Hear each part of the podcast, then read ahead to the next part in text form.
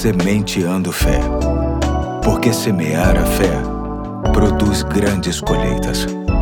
Olá, hoje é sábado, dia 3 de junho de 2023. Aqui é o pastor Eduardo e hoje quero encerrar a série Viver Bem com base no livro de Provérbios, que nesta semana teve como destaque o cuidado para com as palavras com base no texto que se encontra em Provérbios 10, 19 e 20, que diz: Quando são muitas as palavras, o pecado está presente, mas quem controla a língua é sensato.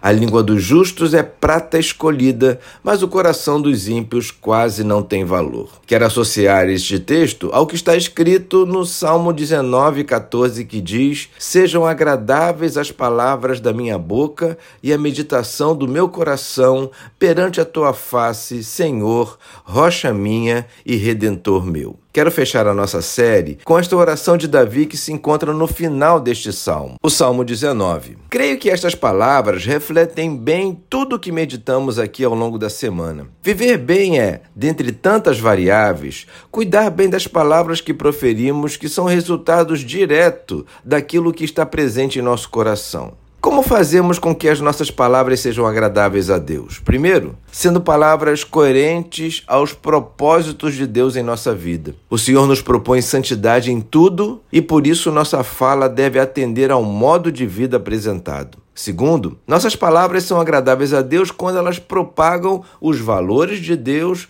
aos que nos ouvem. Entenda, não basta apenas ter uma fala santa, mas ter uma fala que anuncie a santidade de Deus. A sociedade em que vivemos está carente de gente que fale como Deus quer e fale o que Deus quer. Uma complementa a outra. Em terceiro, nossas palavras agradam a Deus quando carregadas de amor e acolhimento. Algumas pessoas falam como Deus quer, o que Deus quer, mas infelizmente com arrogância, superioridade e condenação. Acham que estão fazendo bem, mas ao invés de levantar o indivíduo, de conduzi-lo a Deus e a sua graça, o joga para baixo, deixando mais longe do Senhor e do seu poder regenerador. A semente de fé de hoje nos faz assumir o compromisso de usar a nossa boca de forma que glorifique a Deus de verdade fazendo com que as pessoas entendam o quanto ele é importante na nossa caminhada nesta terra e, sobretudo, fundamental para a nossa eternidade com ele no céu. Muito bem, hoje eu fico por aqui. Tenham todos um ótimo fim de semana